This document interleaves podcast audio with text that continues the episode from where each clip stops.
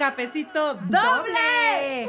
Sheila, Bien, hola, oíme, bienvenida. bienvenida. Bienvenidos a todos los que están viéndonos en la casa. Gracias por estar aquí. Miren, de verdad no, ten- no tenemos suficientes palabras para decirles gracias cada vez que vemos que están ya one waiting. Five waiting. es súper emocionante. Gracias. Si no se han suscrito todavía, los invitamos a que lo hagan. Y por supuesto, vamos a darles la bienvenida brindando con ustedes con un cafecito. doble, por supuesto. Sherry. Oíme, mira, quiero hacer una mención. Ajá. Quiero agradecer enormemente cuánto éxito está teniendo nuestro Reel y nuestro TikTok de, de, de la tóxica, o sea, de cómo ser una mujer tóxica o de una mujer que es tóxica. Exacto. Les quiero aclarar que yo creo, Sherry, creo que no yo hay- ya no soy así. Allí no hay nada que aclarar. Ustedes lo ven claro como el agua.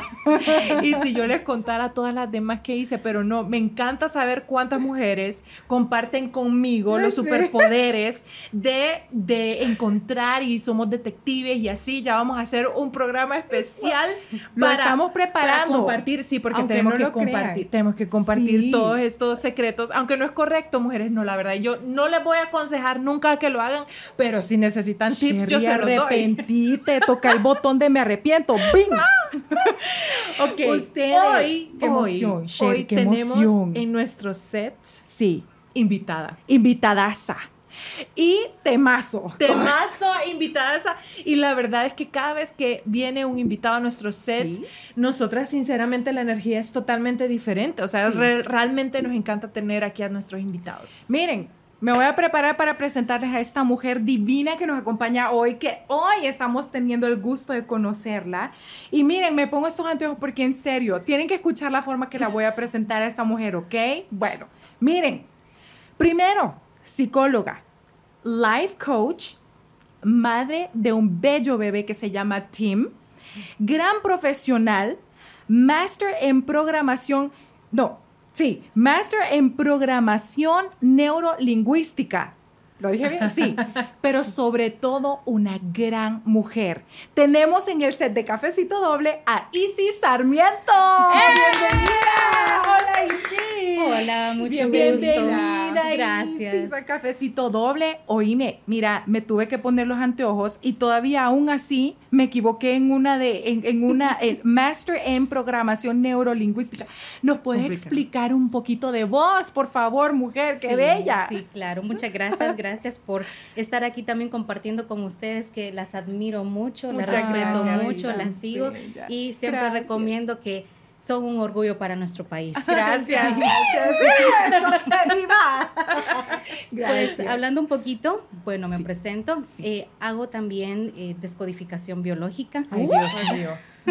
Oh my gosh. No, no, ya no, nos va a explicar porque en Sí. realidad Queremos saberlo No. todo. ¿Qué es todo? Sí, bueno, me he especializado en varias áreas para poder acompañar a las personas, acompañar a mis pacientes, ¿verdad? Porque atiendo en consulta, con mi esposo también damos talleres, damos conferencias, capacitaciones, team building, todas esas cosas para poder desarrollar a los equipos y personalmente también acompañar a las personas, ¿verdad? Y pues estoy ahí. Eh, la programación neurolingüística, por ejemplo, que tenemos un máster, es un máster internacional desde España, Ay, y pues es más que todo, todos estamos programados. ¿verdad? Todos en nuestra vida vamos programando respuestas ante acontecimientos. Sin embargo, esas respuestas los podemos ir modificando con ayuda de un profesional, que es nuestro caso. Y se puede hacer desde una enfermedad, por ejemplo, con la descodificación biológica. Si hay alguien que tiene un cáncer, una enfermedad o algo, se busca, se hace una investigación en el paciente y se ve cuándo fue el acontecimiento que marcó su vida, que a eso le llamamos trauma, ¿verdad? Y esa, cómo lo marcó, cómo lo entendió todo su ser y desde ahí cómo desarrolló una enfermedad. Entonces, si de- encontramos ese punto, la persona puede llegar a descodificar su mente, a poner un recurso que es necesario, por ejemplo, quiero ser feliz o quiero amarme más o quiero tener paz. El paciente decide qué es lo que quiere tener y lo programamos nuevamente en, en su neurología. Necesitamos Wow. a Isis Necesitamos a ¿Qué? Isis en nuestra vida. Necesitamos a Isis, pero ya, ¿dónde estaba esta mujer metida? Isis, qué increíble y es súper interesante lo que estás diciendo porque justamente dijiste la palabra ser, o sea, si queremos ser felices. Y el tema de hoy es justamente ese, para que todos se preparen y tomen nota ustedes, porque hoy vamos a hablar de cómo ser feliz con lo que tengo. ¿Qué tema Temazo, sí, temazo. Sí, porque Sí, porque constantemente estamos en esa búsqueda de la felicidad, entonces es importante entender, para empezar, qué es la felicidad y, y luego en- entender un poquito todos los, as- lo- Sí. todos los aspectos para poder determinar si realmente no somos felices o si somos felices y no nos damos cuenta o de qué estamos dependiendo. Y claro, tú, con tu expertise, hoy vamos a entender un poquito de todo esto. Que no- Empecemos por Ajá. saber, por, por determinar de alguna manera qué es ser feliz. Sí, lastimosamente tenemos el concepto mal hecho, ¿verdad? Sí. Lo tenemos equivocado, porque a veces incluso decimos, ¿qué tengo para ser feliz? Y mucha gente se dice, yo no tengo nada Hmm. y no tengo a nadie, Ujú. ¿verdad? Porque se sienten solos, pero tienen a familia, tienen la vida, tienen salud, pero como eso no está dentro de su mapa mental, como le decimos nosotros, ¿verdad? Dentro, dentro de su visión, no lo palpan, no lo gustan, entonces dicen, no tengo nada. Y eso viene a caer un peso emocional bien grande. ¿Cómo ven la vida? Por ejemplo, no la ven color de rosa ni la ven en amarillo, no, la ven en oscuridad. Nosotros le podemos preguntar a una persona que está padeciendo, por ejemplo, depresión o ansiedad o estrés y cómo está percibiendo la realidad. Va a decir, es que estoy muy cansada, es que mi jefe aquí. Podemos ver que toda su lingüística es renegar o cargas Quejarse, que tiene, quejas. Entonces ahí ya estamos viendo, ok, esa persona anda cargada. Y sí, es súper común caer en eso. O sea, yo considero que yo he sido una persona que caigo constantemente en quejarme. Y, y- y hasta cierto punto creo que victimizarme, que a veces me tienen que decir como, bueno, hasta Sheila misma me ha dicho, me dice, deja de ponerte víctima ya, o sea, levantate, sacudite, vámonos, ya, hay que seguir. Sí. Porque es cierto, uno, uno cae en ese círculo vicioso de estarse quejando de todo cuando en realidad, si uno lo ve, depende del, del punto de vista que uno lo vea, se da cuenta que sí hay miles de cosas positivas, buenas pasándole en la vida a uno.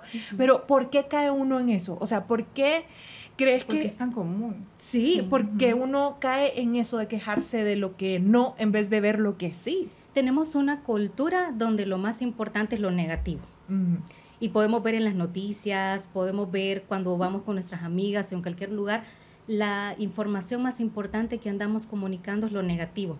Inclusive me- uno dice, ¿verdad? Hace más ruido un árbol que cae que mil que están creciendo. ¡Ay, wow! ¡Qué bonito! Mil personas son felices, pero una anda triste y hace mucho ruido. O un acontecimiento negativo fue más importante que mil positivos. Es y lo podemos verdad. ver en nuestras, en nuestras noticias, en el periódico, ¿verdad? Mil páginas, yo se ve exagerada en los números, mil páginas de cosas, noticias tristes que pueden estar en nuestra realidad, pero una parte así chiquitita y Honduras ganó medalla de oro en no sé qué Y nadie lo habla. y nadie lo habla. Sí, Entonces, no, tenemos una cultura donde lo más importante para hablar es lo negativo. Y eso nos viene a inyectar a nosotros también en la vida diaria. Y por eso es que andamos también en nuestra vida hablando solo de lo negativo.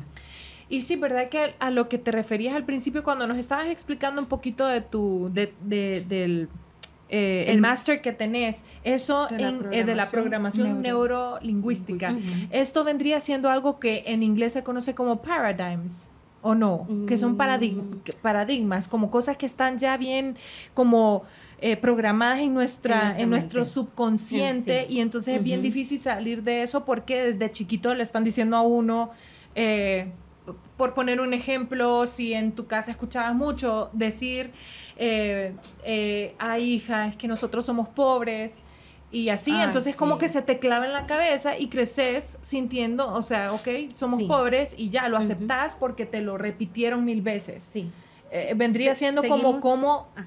como desprogramar, vaya, Sí, Tu, porque tu expertise. es como somos una computadora, ¿verdad? Donde sabemos que siempre enter va a ser la misma función, Ajá. ¿ok? Entonces nosotros sabemos que siempre que yo me diga algo, voy a tener esa respuesta. Si siempre me dijeron es que somos pobres, aunque yo me diga, y ya estoy grande, ¿verdad? Y me, me diga, no, pero yo estoy ganando dinero. ¿Pero qué se me hace el dinero? No tengo. Seguí siendo pobre Entonces porque sigo está siendo pro- programado. ajá, pobre, pero en mi inconsciente. Ajá. No es que yo me paso diciendo soy pobre, soy pobre, no, porque yo estoy recibiendo. Pero después, ¿dónde se me va el dinero? Incluso nosotros con mi esposo trabajamos un proyecto con eso y damos taller sobre la relación que tenemos con el dinero también. Porque vas a salir de eso si tú desarrollas otro concepto. Y lo mismo con la felicidad. ¿Qué te dices todos los días? Es que no tengo esto o lo único que tengo es problemas. Yo vez pasada estaba dando un taller y le- les pregunté a las personas, ¿verdad? ¿Cuál es su motivación de venir a trabajar? Y uno levantó la mano y dice, las deudas. Ok, miremos cómo es su programa neurológico de esta Wow. persona y cómo está en el trabajo, estresado, porque Ujú. justamente andaba dando eh, un taller contra el estrés. Entonces es eso, ¿qué es lo que te dices? ¿Qué es lo que impacta en el cuerpo?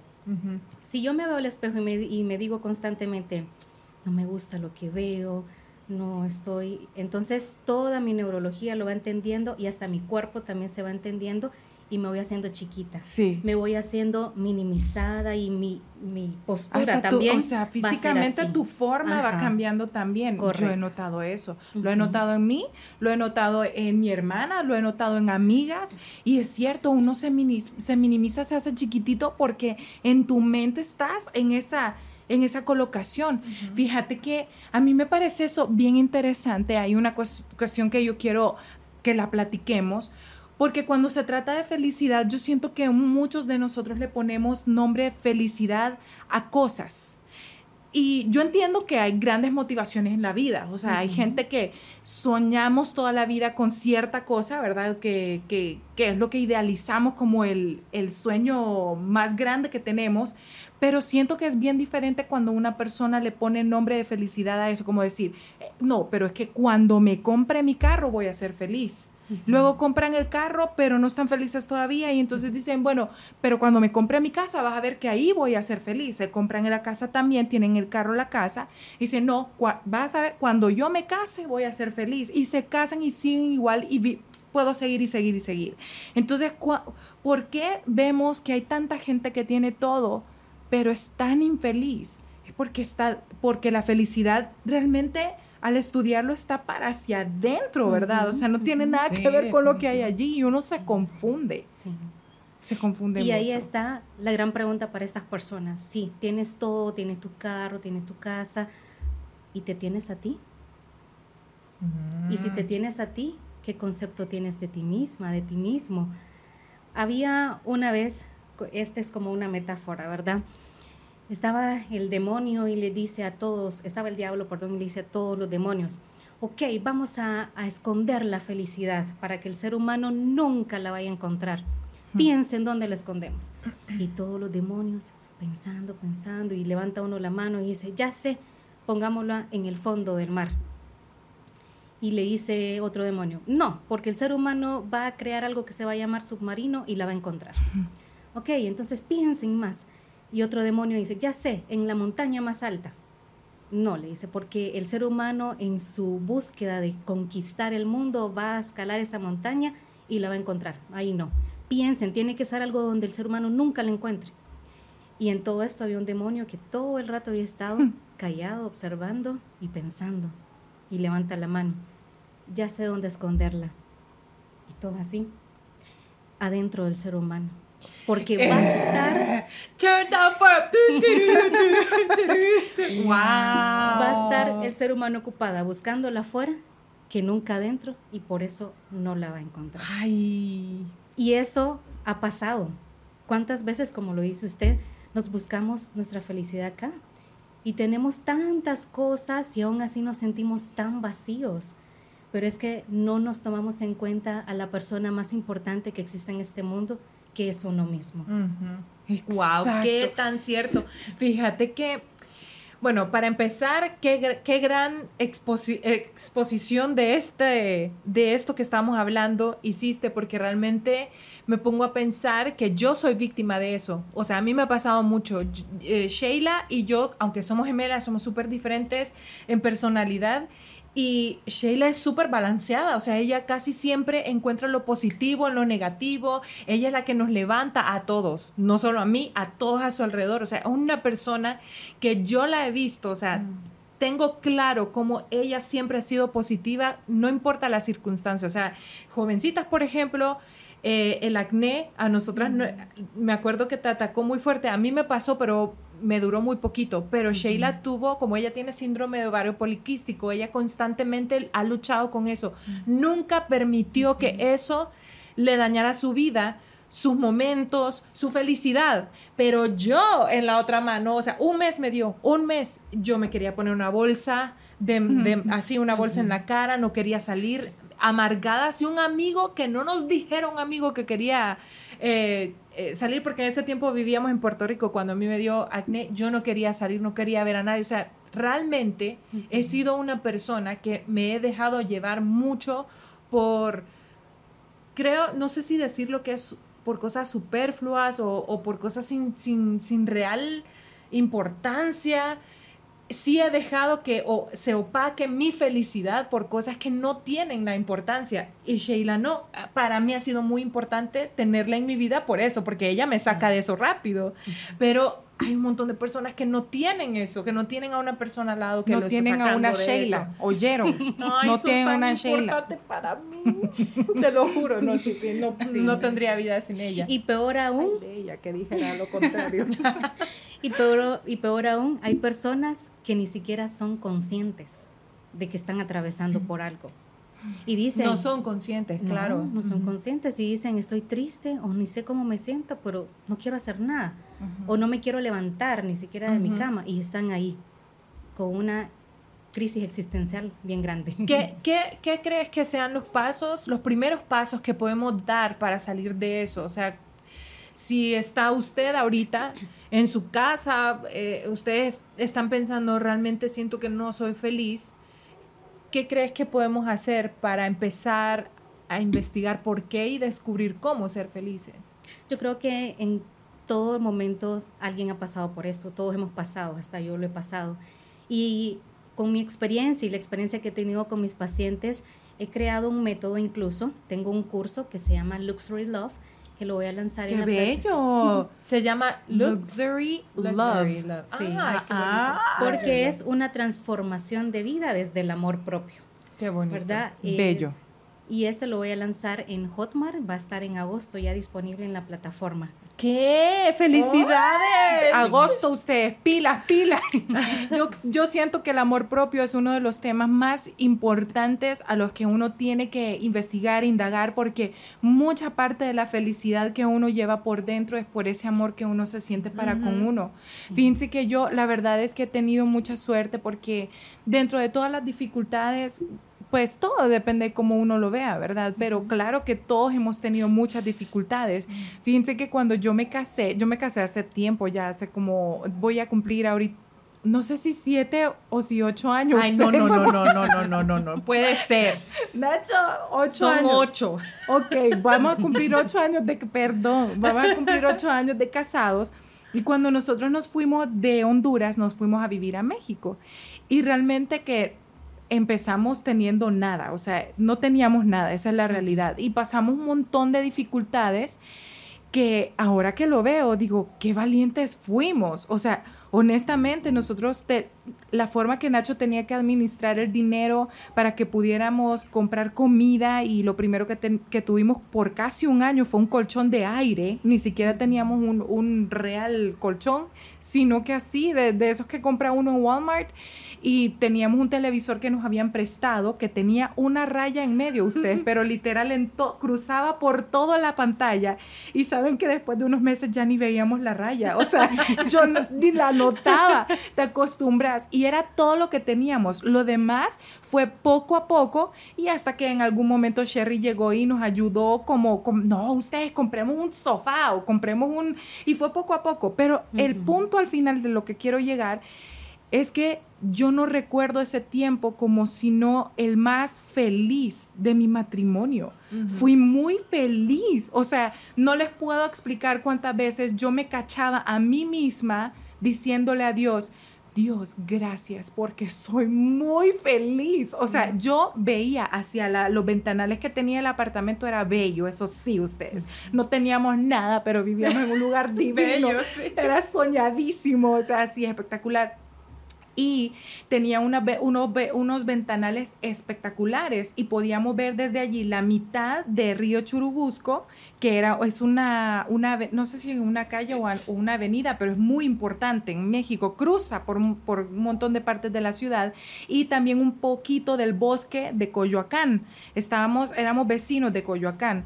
Entonces, honestamente ustedes, fui tan feliz y no tenía nada, literal, se los juro que no tenía nada. Entonces yo veo eso ahora como una lección en mi vida, porque ahora que tengo muchas más cosas, a veces digo, ¿por qué estoy tan incómoda? O sea, como que uno va perdiendo en el camino un poco eso de si las cosas más sencillas, las más simples son las que al final te hacen feliz. Era súper feliz. Y cada quien pone valor a lo que tiene.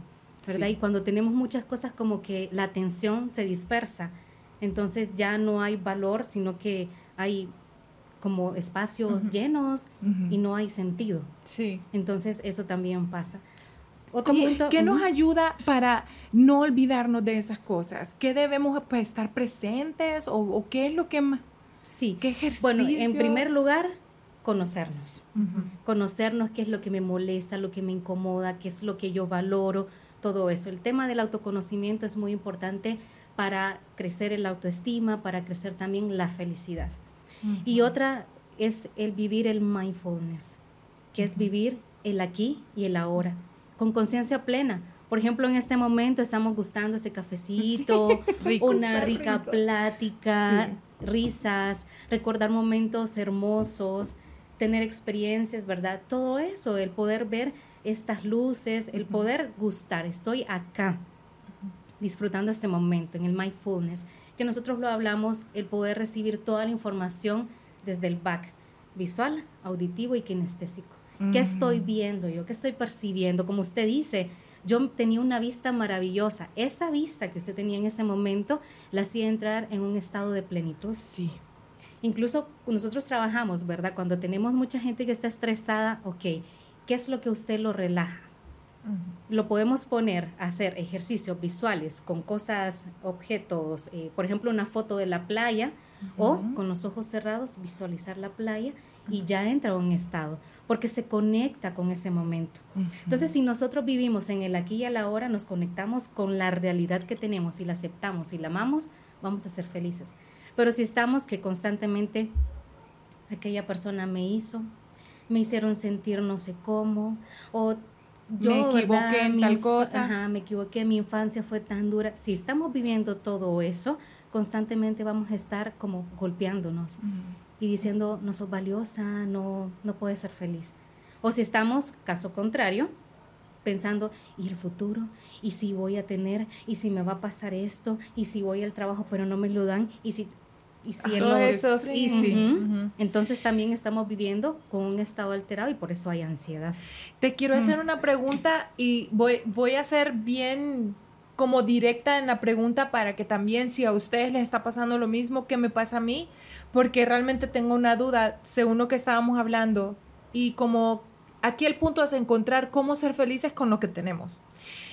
Por ejemplo, en mi caso, hay algo que nos acaba de pasar hace muy poco y es que eh, estamos empezando a grabar videos, música y eso. Entonces, me vi expuesta en un, en un lugar que yo no quería porque siento que soy muy consciente de cómo me veo físicamente. En todos mis años de juventud, o sea, de adolescencia y, y todos mis 20, inclusive todos mis 30, em, fueron de, o sea, fui una mujer muy delgada nunca flaca, bueno, flaca, jovencita, ¿verdad? Porque, claro, somos muy altas, pero eh, mi hipotiroidismo, que esto lo he dicho en otros episodios, yo tengo hipotiroidismo, ya no tengo hipotiroidismo. De hecho, en todos mis últimos exámenes he salido que ya no tengo hipotiroidismo ni resistencia a la insulina, pero bueno, en fin, esa fue la causa de por qué aumenté de peso.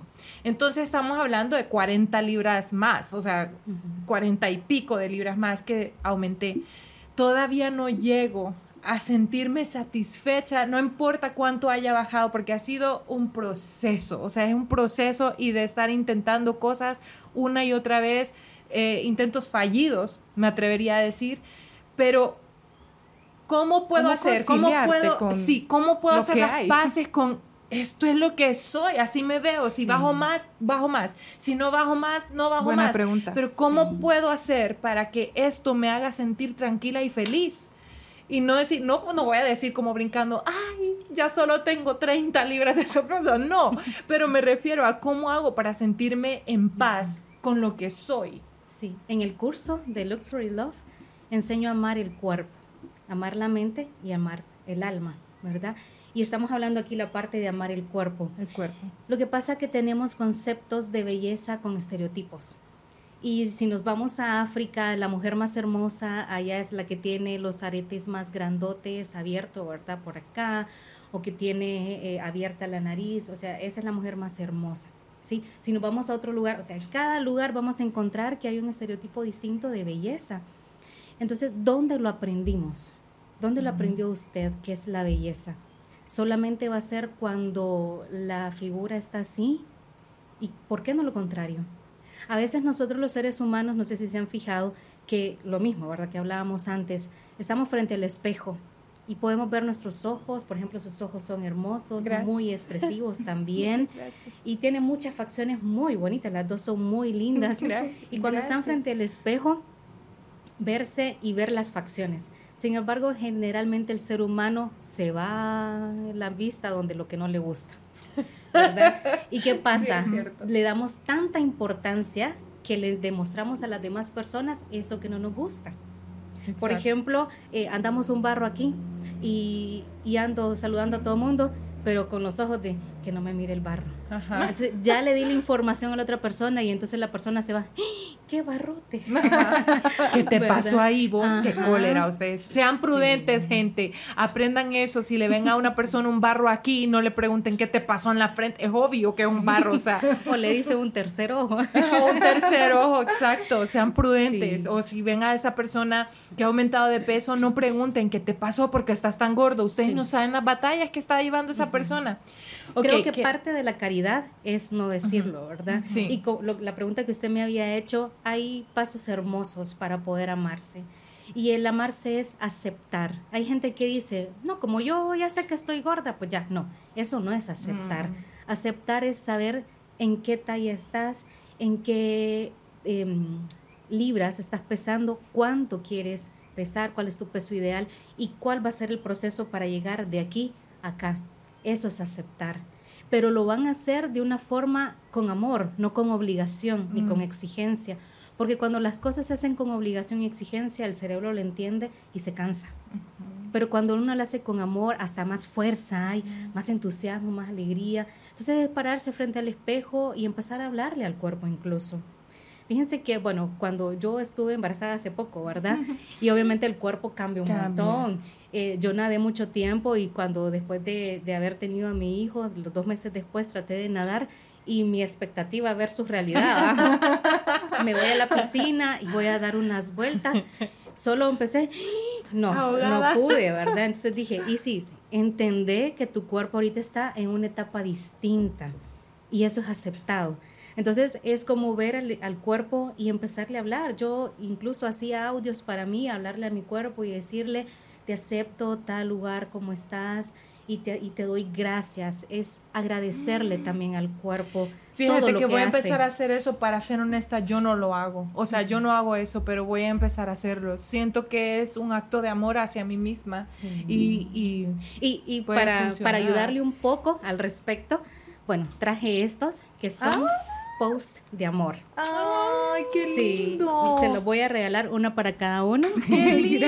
Son iguales. Ok, Solo voy a abrir uno para darle el ejemplo. Yo los creé. ¡Qué bellas Y son lindo! 31 posts, ¿verdad? Ajá. Para los 31 días Ajá. De- del mes y pues si hay 30 se hacen. Ajá. Pero, ¿qué regalo aquí yo a la gente? Le regalo la oportunidad de hablar consigo misma día a día y que cada día tenga un reto distinto. Aquí hay herramientas y trabajos, actividades para amar mente, alma y cuerpo. ¡Qué bello! Entonces voy a dar un ejemplo, ¿verdad? Vamos a sacar una tarjeta. Y dice una, Mientras lees eso, voy a ponerlo en la cámara para que puedan Sí. ver. hoy dice bendecir, ¿ok? Digamos Bendecir. que hoy dice el día de bendecir. Ajá. Entonces, con un acto de agradecimiento y voz potente, bendice la vida de los tuyos, de los que te rodean, de las oportunidades, de las cosas que tienes, de las experiencias. Bendita sea tu vida.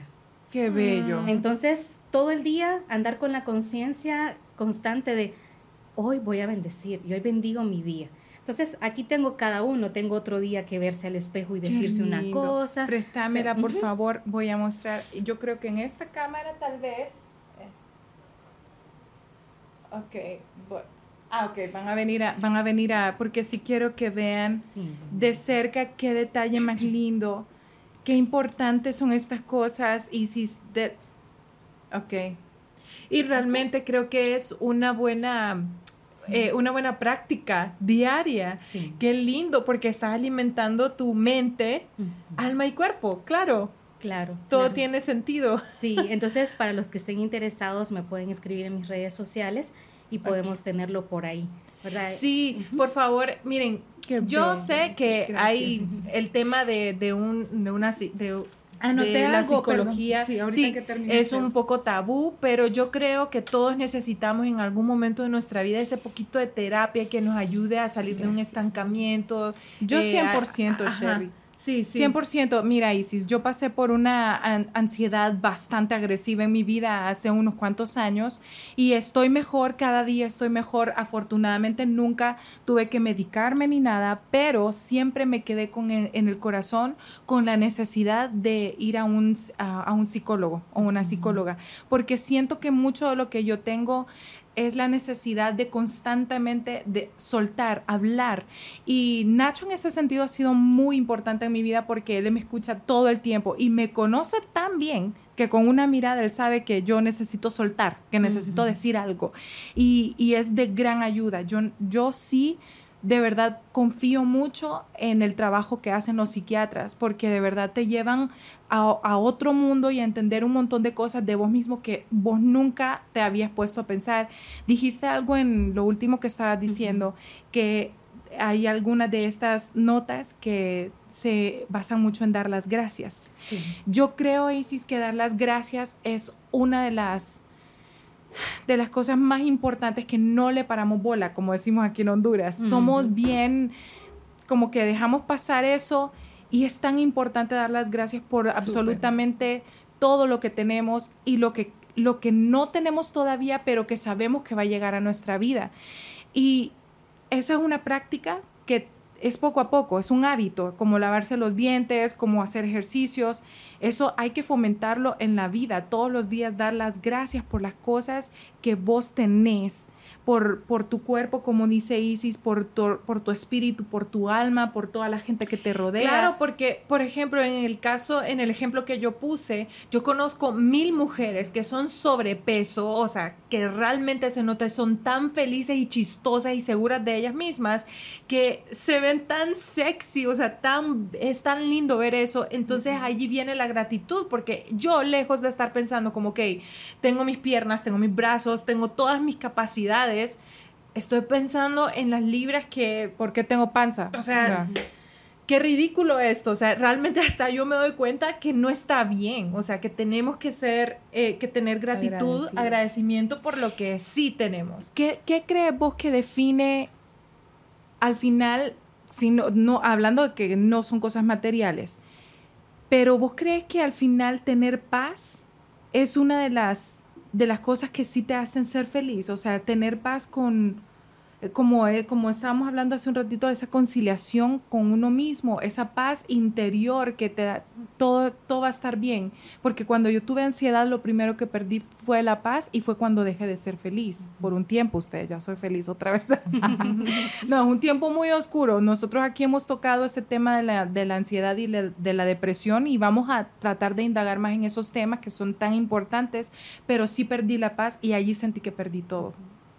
Sí, el problema es que cuando uno se está recriminando constantemente porque lo hice y todo eso, los errores, no lo toma de la parte del aprendizaje, se está golpeando, ¿verdad? Y yo lo comento con mis pacientes, lo que he verificado es que es más fácil perdonar a los demás. Y el problema ha sido perdonarse a uno mismo. Pero cuando uno ya hace la reconciliación con uno mismo, entra la paz, entra la oportunidad del crecimiento, de la transformación interior incluso. Y no solamente la paz, sino que la plenitud. Es, hay gente que la vez pasada me preguntaron, ¿y usted es feliz?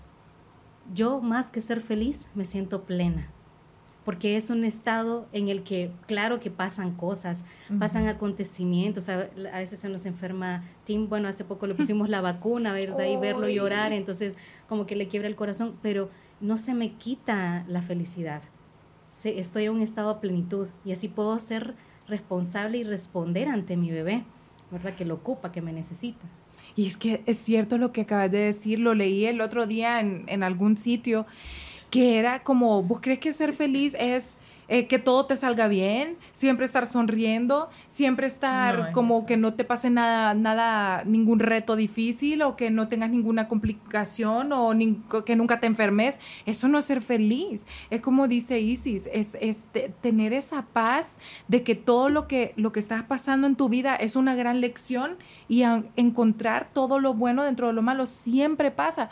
Yo les he dicho en algún episodio que la pandemia fue tan complicada para gente, pasaron tantas cosas tan devastadoras, pero dentro de eso, ¿cuántas cosas positivas pasaron? O sea, porque con la pandemia llegó, llegaron un montón de cosas bien importantes, una generación de emprendedores espectacular, o sea, cuánto negocio empezó, cuántos, cuántas personas hicieron su eh, su patrimonio fuera de algo tan negativo. Y obviamente uno no puede negar que la pandemia te llevó a miles de gente que amabas, o sea, fue destructiva, horrible, pero siempre hay algo, siempre hay una luz en medio de toda la oscuridad y siempre va a pasar, ¿verdad? O sea, siempre... Es dónde vamos a poner nuestra atención, dónde nos vamos a enfocar, en lo negativo o en lo positivo.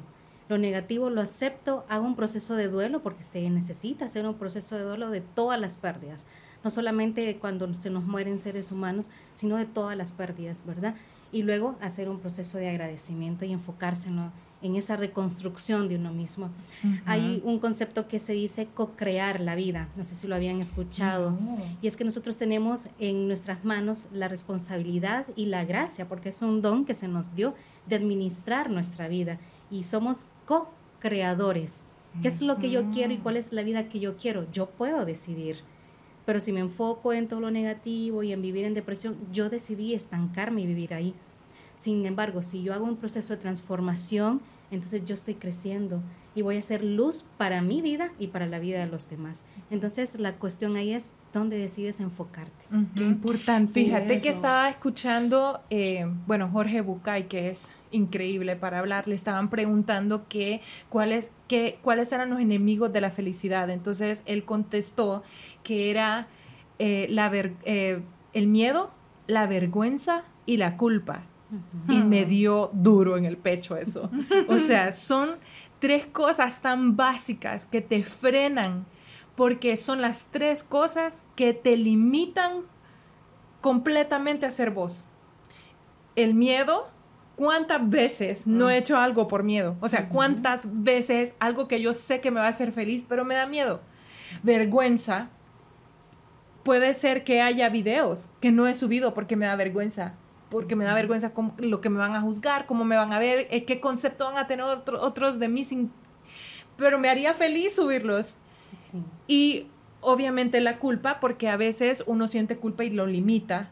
Y tal, y no es no es tu culpa. O sea, también creo que la culpa es, creo que viene de dos partes. O sea, si yo creo que vos deberías de sentirte culpable, entonces esa es la culpa, o sea, es mi perspectiva de la culpa, pero tal vez vos como ser humano no sentís que hiciste nada malo, entonces no es, es de perspectiva. Y creo que eso se mide según quien te está juzgando. fíjate que ahorita que dijiste eso de la vergüenza, que uno siempre está buscando tener como la respuesta de la gente, siempre está buscando eh, la reafirmación, aprobación de la gente que está del otro lado. Y la verdad que yo creo que no tiene nada que ver con no te va a hacer más feliz. O sea, honestamente la opinión de los demás es solamente eso, la opinión de los demás, pero no te va a hacer más feliz o, menos feliz. Honestamente, o sea, si vos subieras ese video que, te gusta mucho, pero que te da un poco de vergüenza porque no sabes lo que la gente va a decir. por tonta, por tonta usted, o sea, porque, porque uno no tiene esa base de, lo que estábamos hablando, la, confianza en uno y, y el mindfulness que es bien importante ustedes investiguen esa palabra. Me parece muy interesante y creo que aunque lo he escuchado, o sea, he escuchado hablar de eso, nunca me he dado a la práctica del mindfulness. ¿Cuál ha sido la pregunta más loca que te haya hecho algún paciente con respecto a, la felicidad o, a, ese, a estos temas? Sí, algo que un paciente me dijo una vez y que lo sentí como retante entonces yo le dije, bueno, todos los días propóngase decirse una frase que lo motive. Y esa frase usted la va a poner, yo no se la voy a poner, ¿verdad? Porque yo lo estaría induciendo. Entonces me dice, yo le hago un ejemplo, le digo, por ejemplo, hoy en la mañana levántese y diga, hoy va a ser un gran día. Y me queda viendo. Y me dice, ¿y si ese día me atropellan? Me atropellado, me digo, hoy va a ser un gran día. Entonces yo quedé así. yo me sentí como confrontada, ¿verdad? Pero después dije, ok, si usted lo atropellan y se dice, ok, yo en la mañana me dije que iba a ser un gran día, pero hoy me atropellaron. ¿Con qué me voy a quedar? Con sí, a mí siempre me pasan las cosas mal, a mí siempre va mal, es que yo no sirvo, es que miren que hasta hoy, qué terrible y todo. Si se enfoca en eso, claro que va a experimentar eso. Y somos, imaginemos que nuestro cerebro es todo lo que se diga, lo va a sentir, ¿verdad? Si ahorita pensamos en un mango, con sal, con chile, se nos va a hacer agua en la boca, ¿verdad? No está el mango aquí, pero tuvimos una reacción física. Lo mismo pasa, si constantemente me estoy, no, que qué barbaridad la vida, entonces usted se va a sentir así, le dije. Pero si lo atropellan y se dijo, hoy va a ser un gran día, ok, que me atropellaran, ¿qué me quiere decir la vida a mí? ¿A qué tengo que prestar atención? ¿Qué es eso que me está queriendo decir? Porque lo que nosotros hemos visto eh, también en todo lo que trabajamos es que todo coincide. Y cuando uno no presta atención a nuestra mente y a nuestro cuerpo, el universo se va a encargar de hacerlo, de hablarle y decirle, hey, hola, te estoy diciendo esto, ponme atención. Entonces, ese atropellamiento le quiere decir algo y va a aprender algo ese día. Entonces el paciente quedó así, ¿verdad? Y lo entendió entonces el pensamiento positivo realista a qué es lo que se refiere. Ustedes, y analizando la situación que vivimos en esta generación que es de muchas redes sociales y de siempre estar como muy pendientes de lo que los demás opinan o lo que estamos viendo, te hacen creer en las redes sociales que vos realmente deseas lo que, lo que estás viendo, pero tal vez no es lo que quieren, Es el consumismo, creo, se eh, llama así. Es ¿El, consumismo. Es como que te muestran que en Navidad se hace ese tipo de celebración y se entregan los regalos de esa forma y te vestís de específica forma. Entonces, lo viste en un comercial y bueno, así lo tenés que festejar. Lo que estás diciendo es como, me imagino que es... Es que siento como que a veces... Esta específica comida, qué rico. Es que a veces yo siento que uno piensa que esa persona es completamente feliz, vaya, por decirle algo, una persona que uno siga en redes sociales que se la pase viajando. Un influencer, como le decimos. Exacto, que se la pase viajando, comiendo en restaurantes riquísimos, comprándose ropa de quién sabe cuántas marcas o yendo a los eventos más exclusivos o no sé qué. Y uno piensa a veces que solo si llegas y logras alcanzar eso es lo que te va a hacer feliz. Por eso yo siento que... Pero no, usted le puede decir una cosa. Para todos ustedes que quieren ser influencers, prepárense, es un trabajo ¿Cuántas veces, cuántas veces vos y yo no hemos podido disfrutar del evento en sí? Porque tenés que estar grabando y subiendo contenido. O sea, te están mostrando que esa es la experiencia feliz. No estoy diciendo que está mal, usted no, no, aquí no estoy diciendo que eso no, no se vale, pero digo, es un trabajo, no, no se dejen llevar porque ustedes ven, como dice Sheila, que la felicidad es ir de lugar en lugar y comer en esos lugares porque esas personas están trabajando y casi no están disfrutando de lo que están viviendo porque se los están mostrando a ustedes como la experiencia perfecta de tu vida. Ok, cuando vos vayas y no lo tengas que filmar, va a ser la experiencia perfecta de tu vida. Pero la persona que en realidad lo está filmando está... Sí, o sea, yo he ido a eventos que ni, no puedo ni comer porque estoy filmando la comida.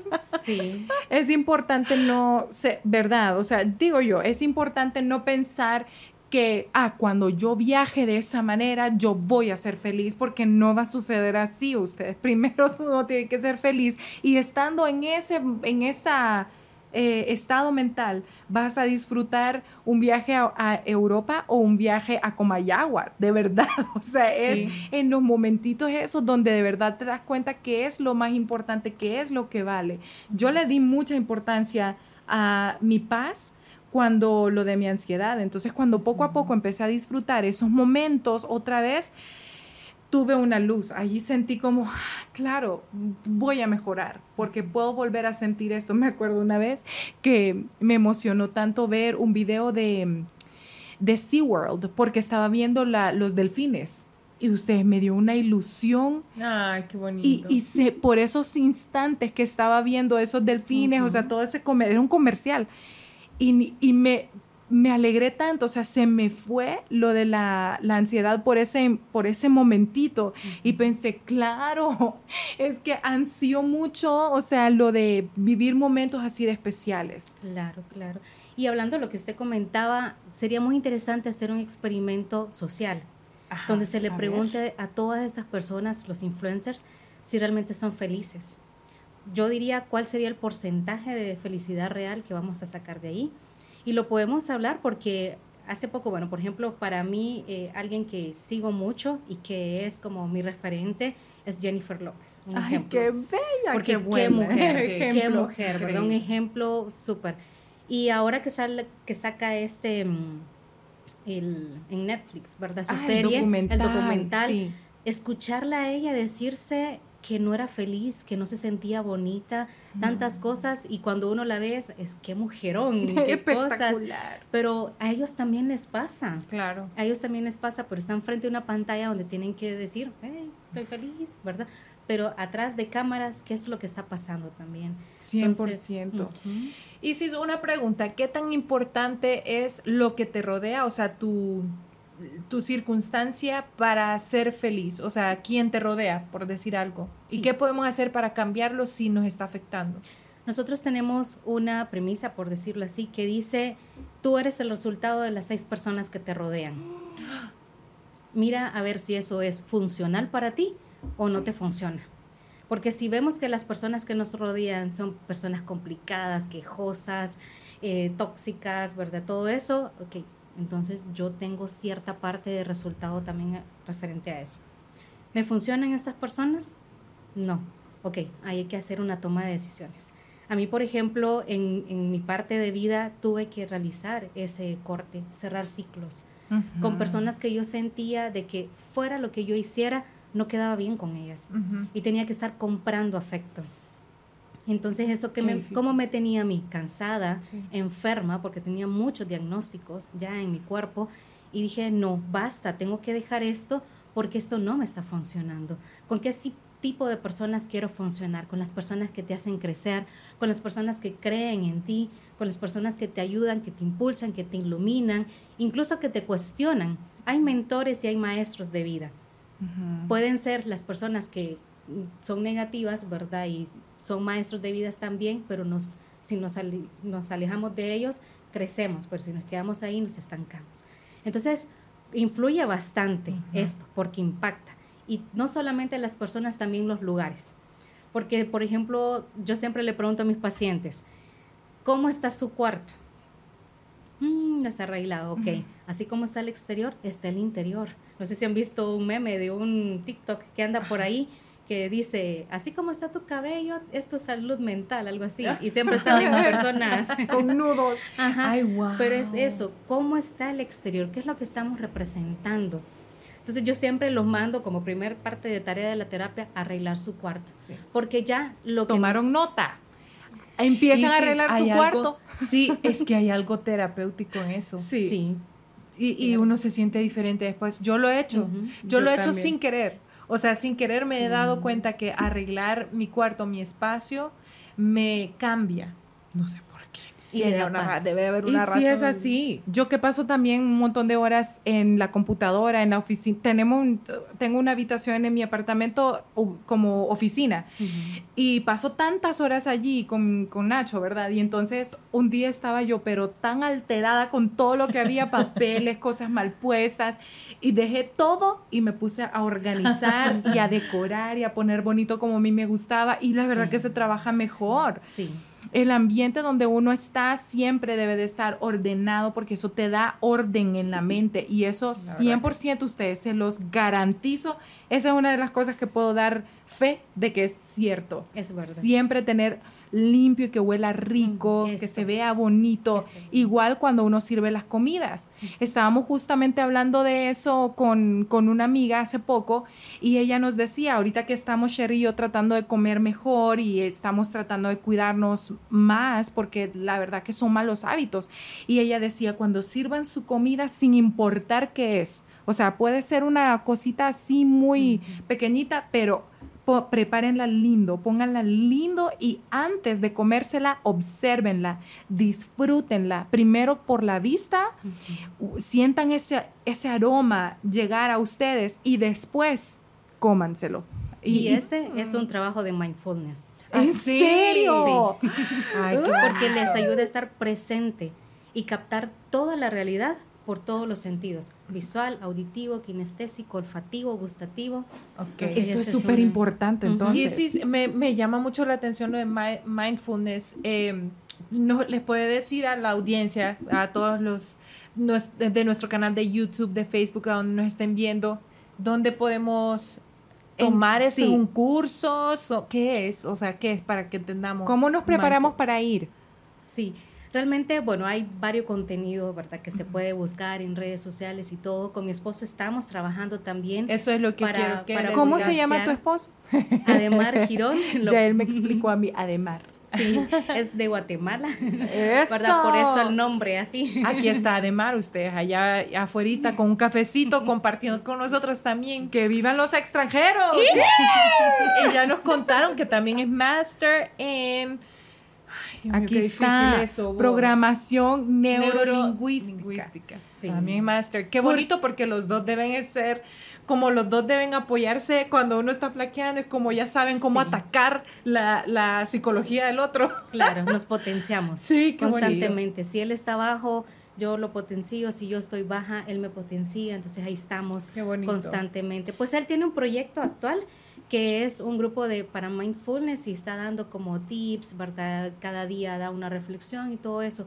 Y es realmente vivir el aquí y el ahora. Los que practican yoga lo saben que en ese momento es ver la plena conciencia que si muevo este brazo, estoy viendo toda mi circulación, todos mis músculos, cómo se mueven. Y es eso, es un estado potenciador. Ajá. Qué bonito. ¿Y él, él, él de- da va- estos tips en un canal de YouTube o los da presencial? No, en este Eh, momento en las redes sociales en las redes estamos sociales. trabajando más, más eh, constante, ¿verdad? Ajá. Él como neurocoach, Ademar Girón, y yo como calidad de vida. Qué Miren, lindo de verdad, gracias de parte de nosotros y de toda la audiencia, porque les voy a decir que cuando nos enfrentamos a un problema, nos sentimos mal, necesitamos ayuda, lo primero que hacemos es ir a las redes. Y gracias a personas como ustedes que comparten ese contenido, su- sus conocimientos, nos dan herramientas para salir adelante. Así que muchas gracias a los dos por el trabajo que hacen. Sí. Y ahora vamos a estar más pendientes. Yo considero que yo necesito mucha ayuda en alguna, en muchas cosas, de hecho, no solo son pocas cosas, hay muchas cosas. Y si eso me va a convertir en una mejor persona, pues ni cosa mejor. Creo que estamos constantemente cambiando y, y eso es parte, el aprendizaje es parte de ese cambio. Y lo importante es consumir contenido de valor. Porque a veces consumimos tantas cosas, pero la pregunta es, ¿nos nutre? No nos nutre. Sí, porque Bad Bunny nos encanta a ustedes, pero tenemos que considerar de vez en cuando. De vez en cuando tenemos que ver este tipo de contenido también, niños. no puede ser, verdad. Sí, yo siento también ustedes que al final la felicidad también está muy pegadita con siempre tratar de ser bien real y honesto a quien querés ser. Siempre busca vías que te lleven a ser lo más lo más que tu esencia esté presente todo el tiempo, eh, de caminar los, los caminos que vos elegís, no que te imponen, o porque te va bien, ahí te quedaste haciéndolo, pero tu gran pasión de la vida fue ser chef. O sea, siempre trata de buscar los caminos de cosas que te que te llenan plenamente, aunque no sea lo que la gente espera de vos, que no tiene que ser de un, de, un específico, ¿cómo se dice esa palabra? Como el status quo. Como el, estándar de, lo que la gente espera, ¿verdad? Como no, tiene, no tienen por qué llenar esa cajita, no tienen por qué caber allí, o sea, pueden ser diferentes, pueden brillar como quieran, siempre sean honestos y reales con quienes son. Siento que ese es un buen consejo para ser feliz. Es súper buen consejo, pero te quiero compartir, Isis, que es bien difícil. Nosotras, por ejemplo, acabamos de grabar una canción que se llama Soy, y en la canción habla precisamente de ser quien sos, feliz siendo quien sos habla de lo maravilloso y de cuánto color y luz tiene cada ser humano. Pero es tan difícil representar algo así porque siempre estamos sintiendo los enemigos de la felicidad, como lo mencioné antes. Tenemos miedo, tenemos vergüenza y tenemos culpa. Esta canción específicamente la grabamos en Pride Month para celebrar el orgullo gay. Y me imagino que parte del proceso de muchas de las personas que se identifican con la canción sienten estas tres cosas, pero es que es difícil. Yo misma, con, la parte del sobrepeso, qué sé yo, es difícil representar una canción así de fuerte en donde celebra tu, la felicidad por ser vos. Y yo creo que es importante que trabajemos en eso. Yo sé que viene, ¿verdad que, si no me equivoco, corregime, ¿verdad que mucho de esto de estas inseguridades que sentimos y de por qué nos da miedo, por qué nos da vergüenza, por qué sentimos culpa de ser quien somos, viene de la niñez. Sí. De cómo nos... Hay muchas heridas de la infancia que se le llaman. Entonces, todas esas inseguridades, los conceptos, los valores se generan desde los 0 a los 7 años. De los 0 a los 7 años nosotros ya tenemos una guía de quiénes somos, nuestras creencias y muchas veces son creencias limitantes. Entonces, por mm. ejemplo, los yo no puedo. porque, porque nos dijeron o nos enseñaron un día de que vaya para allá y, y, y, lo trae. No, mejor no vaya, yo lo voy a hacer. Ahí ya se le dio la información al niño, no, mejor no lo haga porque usted no puede, yo lo voy a hacer. Entonces el niño cree, crece creyendo, ok, yo no puedo. Y cuando se enfrenta al trabajo o en la vida universitaria o en la vida matrimonial, cualquier cosa, es que soy una persona que no tiene esa capacidad. Ese es el concepto que se genera. Pero ¿dónde lo aprendió? En infancia. ¿Se puede corregir? Claro. Desde la programación neurolingüística, por ejemplo, ¿verdad? Se puede hacer todo un proceso de cambiar esa creencia limitante por una creencia potenciadora. Si antes yo me decía, no puedo, hacer todo un proceso para crear, ok, ¿cómo vas a cubrir ese yo no puedo ahora con una creencia potenciadora? ¿Qué te vas a decir? Pero no solamente es cambiar, no, yo no puedo, ahora sí puedo. No, es un proceso interno, ¿verdad? Profundo que hacemos con técnicas. Necesitamos a Isis. Ya.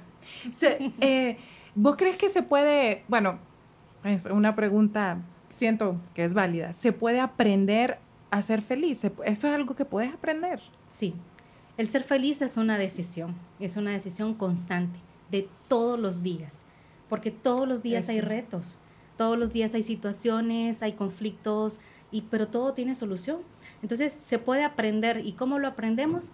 hablándonos internamente, porque la única persona que puede cambiar la realidad de uno es uno mismo. Así es. Claro que a veces necesitamos guías, como somos nosotros, ¿verdad? Con mi esposo, que vamos orientando a las personas. Pero si la persona lo quiere trabajar, lo trabaja y lo cambia. Si la persona está enfocada en que no, no va a tener solución. Entonces aquí es todos los días aprendo a amarme, a perdonarme, a aceptarme, a ser feliz. Fíjate que lo que vos haces, eso es bello, lo que vos haces tiene mucho valor. Les voy a decir que eh, yo en el tiempo que estuve en Miami salí con un eh, pelotero, o sea, béisbol, y él me contaba de todo su coaching que les hacían, eran life coaches que todos los días les dicen, les entierran, el, les programan en el cerebro que son ganadores, que van a hacer ese home run, que van a, que van a pichar bien. Es diario, es diario, es un trabajo diario. Es más, le hacen hasta, ¿cómo se llaman estas terapias? Pero de, que, que están como, como en ah, que se duermen. ¿Cómo? Eh, hipnosis. Eso, hipnosis, o sea, están constantemente inyectándoles que son ganadores, porque necesitan creérselo, pero tenerlo tan enterrado en, en, en, ellos y realmente hace un cambio. O sea, los atletas necesitan eso, o sea, lo hacen, los hace mejor, los hace mejor. y, por eso, somos entrenadores de vida, nosotros. Para Yo necesito eso, no somos atletas, pero creo que lo necesito. Sí, y es entrenar la vida constantemente con toda la resolución de conflictos, con toda, trabajo en equipo, todo, todo, todo se maneja desde ahí. Y, y una parte que es muy importante, la autoestima, que ese sí yo lo he visto como base y por eso fue que creé el curso.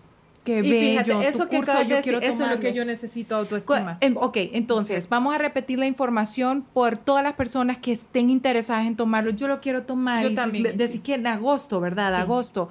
Eh, ¿Sabes ya las fechas exactas? La primera semana de agosto. La primera semana de agosto. Estén pendientes de las redes sociales de ISIS. Me imagino que ahí vas a estar compartiendo todo el lugar, cómo tomarlo, o va a ser es virtual. Es, virtual. Todavía más fácil. Ahí, ahí la verdad todavía más fácil porque uno a veces se enchibola todo. Pero vos das terapia presencial también. también. Claro, ok. Y virtual también. Exacto. Ah, mira. Es que honestamente ustedes hay que ir tomando ese tipo de decisiones en la vida. Sin excusa, sin excusa, si ustedes necesitan ayuda, busquen de verdad, no, no sientan vergüenza y, ay, ¿qué van a decir? Si no, o sea, eso es del pasado, eso es bien old school, como Nacho a veces nos dice, ustedes, eso es old school, ya la gente está más abierta, vivimos en tiempos diferentes y hay que buscar ayuda, así nos evitamos cosas graves. Y, también, ¿sabes qué siento? Que hay, que hay que tratar de mantener siempre despierto ese niño interior, pero no hablo del niño como para hablar de la inmadurez, sino del niño porque los niños tienen esa gran virtud que ven el mundo desde otro lugar ustedes. O sea, yo no me acuerdo en qué momento la vida se me puso tan seria, pero yo quiero mantener esa, ¿me entendés? O sea, quiero seguir teniendo esa emoción por los detalles, o sea, a veces de verdad, por cosas tan sencillas como ver un pájaro diferente a los que siempre ves o escuchar escucharlos cantar. Yo me emociono tanto con esas tonteras, pero para mí es que tan importante. Sí, es cierto, son de bastante detalle. Lo que está diciendo es verdad, como al amanecer eh, cantan periquitos y pajaritos y ella los escucha con detenimiento. y de hecho, desde que vos lo has dicho, yo también lo, lo, hago. Ajá, me encanta eso. Y, siento que esas cosas chiquititas son las que también me mantienen en, en otro estado emocional y me hacen muy feliz. Ustedes, de verdad, las cosas más locas, más las tonteras que se les puedan ocurrir. Literal, una mariposa pasa y yo soy como una mariposa. así. Entonces, mira, ha sido tan bello tenerte aquí con nosotras. De verdad, cada vez que nosotras no, no, no vayamos. No quiero, no quiero que se vaya. No te vayas. No, no le demos la palabra para que no se vaya, para que no haya cierre. No, realmente cada vez que traemos a alguien que le pueda dejar algo a, a cada uno de ustedes, eh, nunca sabemos a qué, qué, vida estamos tocando y es muy especial para nosotras que vengas aquí, compartas tu conocimiento y compartas un poquito de lo que vos hoy haces. Y como pues... Em, Eh, ah, eso. Isis nos escribió, quiero decirte, quiero que sepa la gente que Isis nos escribió a Cafecito Doble. Contale, Isis, a la gente antes, rápidamente, antes de irte, ¿cómo nos encontraste? Pues bueno, yo les he seguido los pasos, ¿verdad? Como lo mencionaba, son personas admirables y referentes para nuestro país. De verdad que es bien emocionante decir en nuestro país también hay música buena, hay mujeres bellas y que cantan hermoso, ¿verdad? Entonces, esos son talentos de, ustedes y, y, es necesario resaltarlos. Pues entonces yo un día estaba por ahí viendo y acababan de abrir su Instagram. Entonces me metí y, ah, ah oh. dije yo, ¿verdad? Están haciendo entrevistas, están compartiendo y he visto el contenido que comparten temas que es muy importante que lo escuchemos necesitamos personas que hablen de la realidad, no solamente de bailes ahí, ¿verdad? Que es entretenido y está bien, pero necesitamos vida real. Y cuando yo las escuché dije, necesito estar con ellas también. quiero quiero ir, quiero estar compartir pues como nosotros vivimos en Guatemala, ¿verdad? Estamos por allá. Ay, claro. Sí, entonces venía para aquí, para Honduras y dije, les voy a preguntar, pero yo lo quería presencial. Porque como vi también que habían entrevistas virtuales, pues quiero esa experiencia y que podamos compartir. ¿Verdad que la energía es diferente cuando no está en persona? Claro, y más entre mujeres. Sí. Porque yo tengo la creencia que entre mujeres necesitamos impulsarnos más, acompañarnos más y, y decir, ok, tú no puedes yo te ayudo o yo te enseño a que entiendas que sí puedes.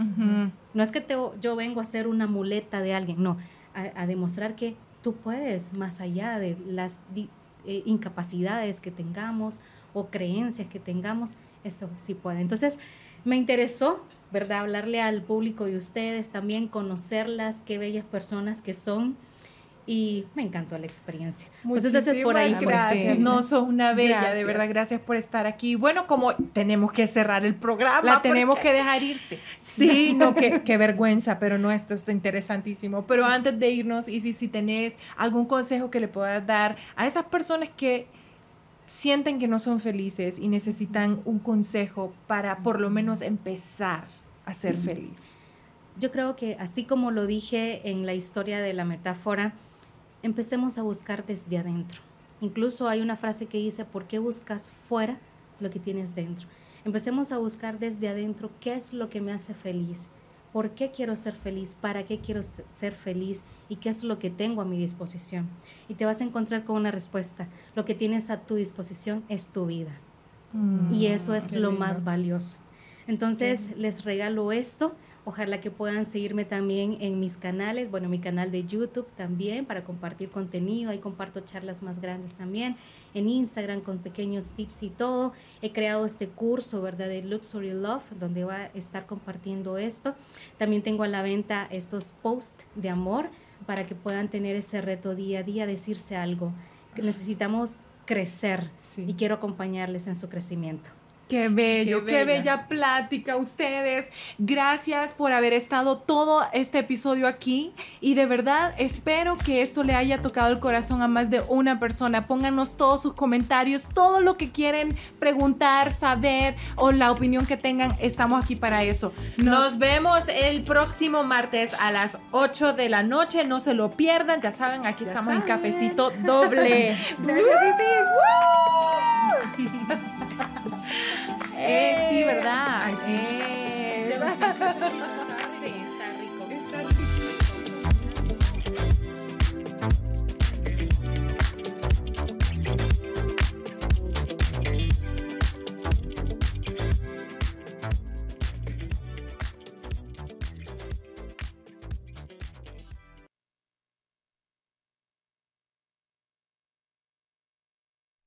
¿Cuánto tiempo van a estar aquí en Tegucigalpa? Nos vamos el